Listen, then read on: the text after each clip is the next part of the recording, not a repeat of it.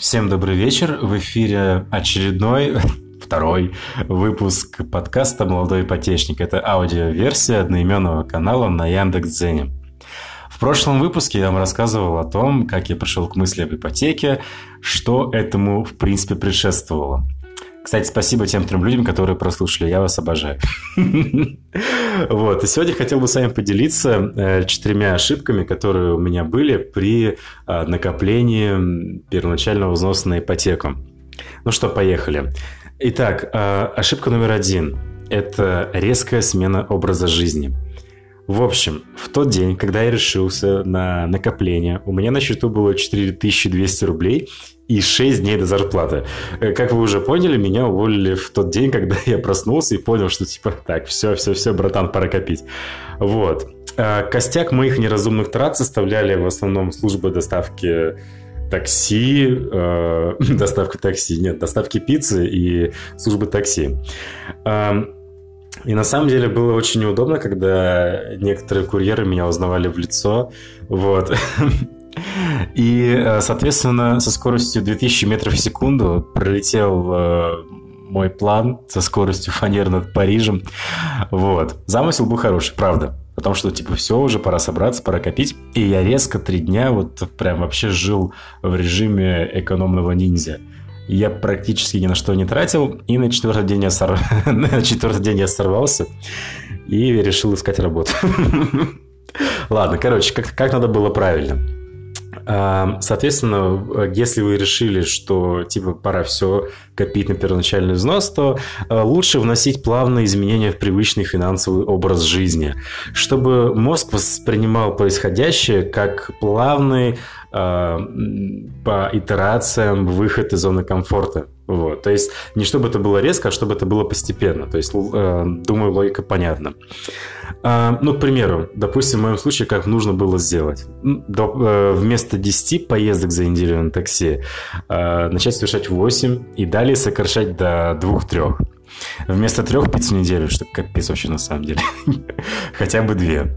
Сейчас, кстати, с этим стало лучше, что я пиццу стал заказывать меньше, на такси стал ездить чаще, но платежи стали меньше, поскольку Э, добираться до метро за 40 минут пешей ходьбы. Это круто летом, это круто осенью. Это не круто, когда наступает обычная питерская погода. Обычная питерская погода спонсор этого выпуска. Вот. Ну, в общем, э, суть в том, что психика так устроена, что мы крайне плохо относимся к переменам. Вот, то есть э, это важно, особенно когда начало пути. Ошибка номер два это желание сделать все сразу. На самом деле, это чуть ли не бич всего поколения нашего. Вот. Тогда, когда мне было 23 года, я хотел заработать 500 тысяч за 8 месяцев. А, тогда еще не было Дудя, но он бы, наверное, меня тогда пригласил. Э, не, вряд ли. Короче, я тогда ничего, ну, ничего особого не умел, и было просто желание, что я хотел вот все там за 8 месяцев 500 тысяч, чтобы прям на счету было. Я прихожу к риэлтору и говорю, shut up and take my money and take my mortgage. вот. А я тогда думал, что был королем в своем деле. Вот. И на меня давила мысль о том, что нужно откладывающиеся две с половиной тысячи в месяц, чтобы воплотить свой замысел в реальность. Когда тебе 23, то реально море кажется вот уровнем по колено, и зайдя в море, ты сталкиваешься с реальностью. Как надо было правильно? Нужно отталкиваться от текущей ситуации, прям вот всегда. Откладывать вначале столько, сколько по силам. Амбиции – это хорошо, но при этом тоже стоит включать голову.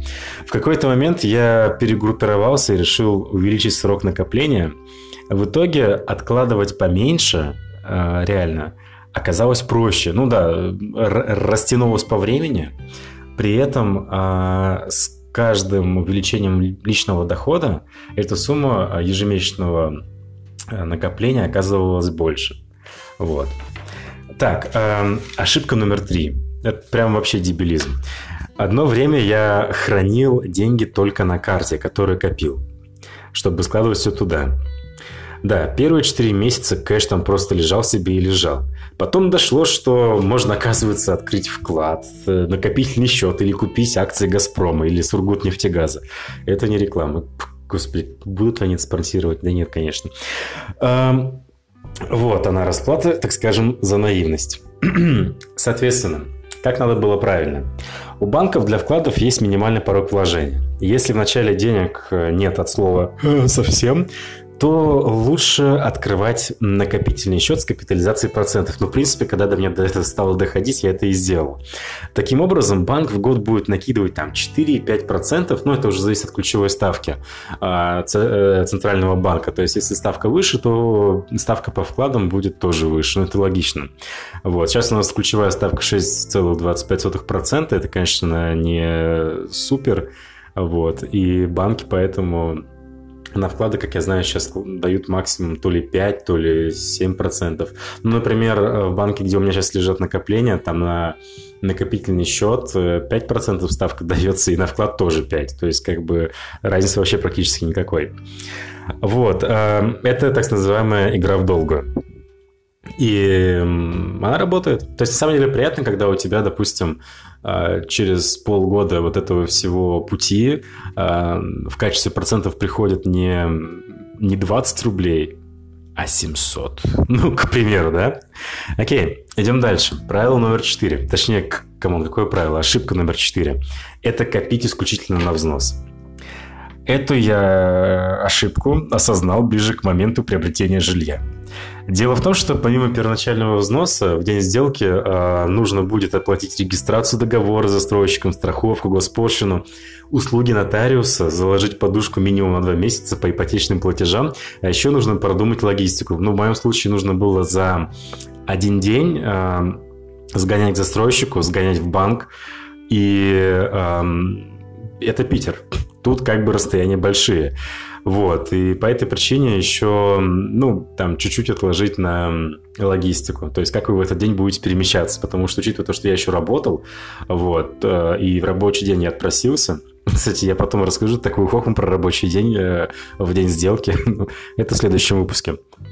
Небольшая реклама закончилась. Эм, так вот, продолжать накопление мне тогда было рискованно, именно первоначального взноса, из-за прогноза повышения э, ключевой ставки Центробанка. И это отразилось по итогу на ипотеке, да, и при этом ее по итогу повысили. То есть я взял э, ипотеку 30 октября, и уже потом, через меньше, чем через месяц, ее повысили на 0,25. Стало, по-моему, 7,75, если не ошибаюсь. Вот. Эм, соответственно, как в таком случае нужно делать правильно? А, берем Excel в руки и вперед. То есть мы суммируем а, не только сумму первоначального взноса, но и бюрократические затраты, платежи по ипотеке на два месяца, ежемесячный бюджет на нужды, а, первоначальный взнос. И вот все это, соответственно, нужно будет отдать э, в день сделки, ну, кроме двух платежей по ипотеке. Почему я акцентирую внимание на э, вот этих вот двухмесячных платежах? Ну, тут на самом деле дело очень простое. А, поскольку а, в период, когда еще дом строится, то эти деньги все равно пригодятся. То есть в любом случае нужен какой-то финансовый резерв, а, который сделает так, что вы будете чувствовать себя спокойным. Соответственно, давайте подведем итоги. Какие четыре ошибки э, у меня были при первоначальном взносе, и я уверен, что если вы слушаете это, то вы их сможете избежать. Итак, первая ошибка – это резкая смена образа жизни. Вторая – это желание сделать все и сразу. Ошибка номер три – это хранить кэш только на карте. И ошибка номер четыре – это копить исключительно на первоначальный взнос. Вот запоминаем эти четыре ошибки и делаем все наоборот. Окей, с вами был молодой ипотечник. Да пребудет с вами вычет.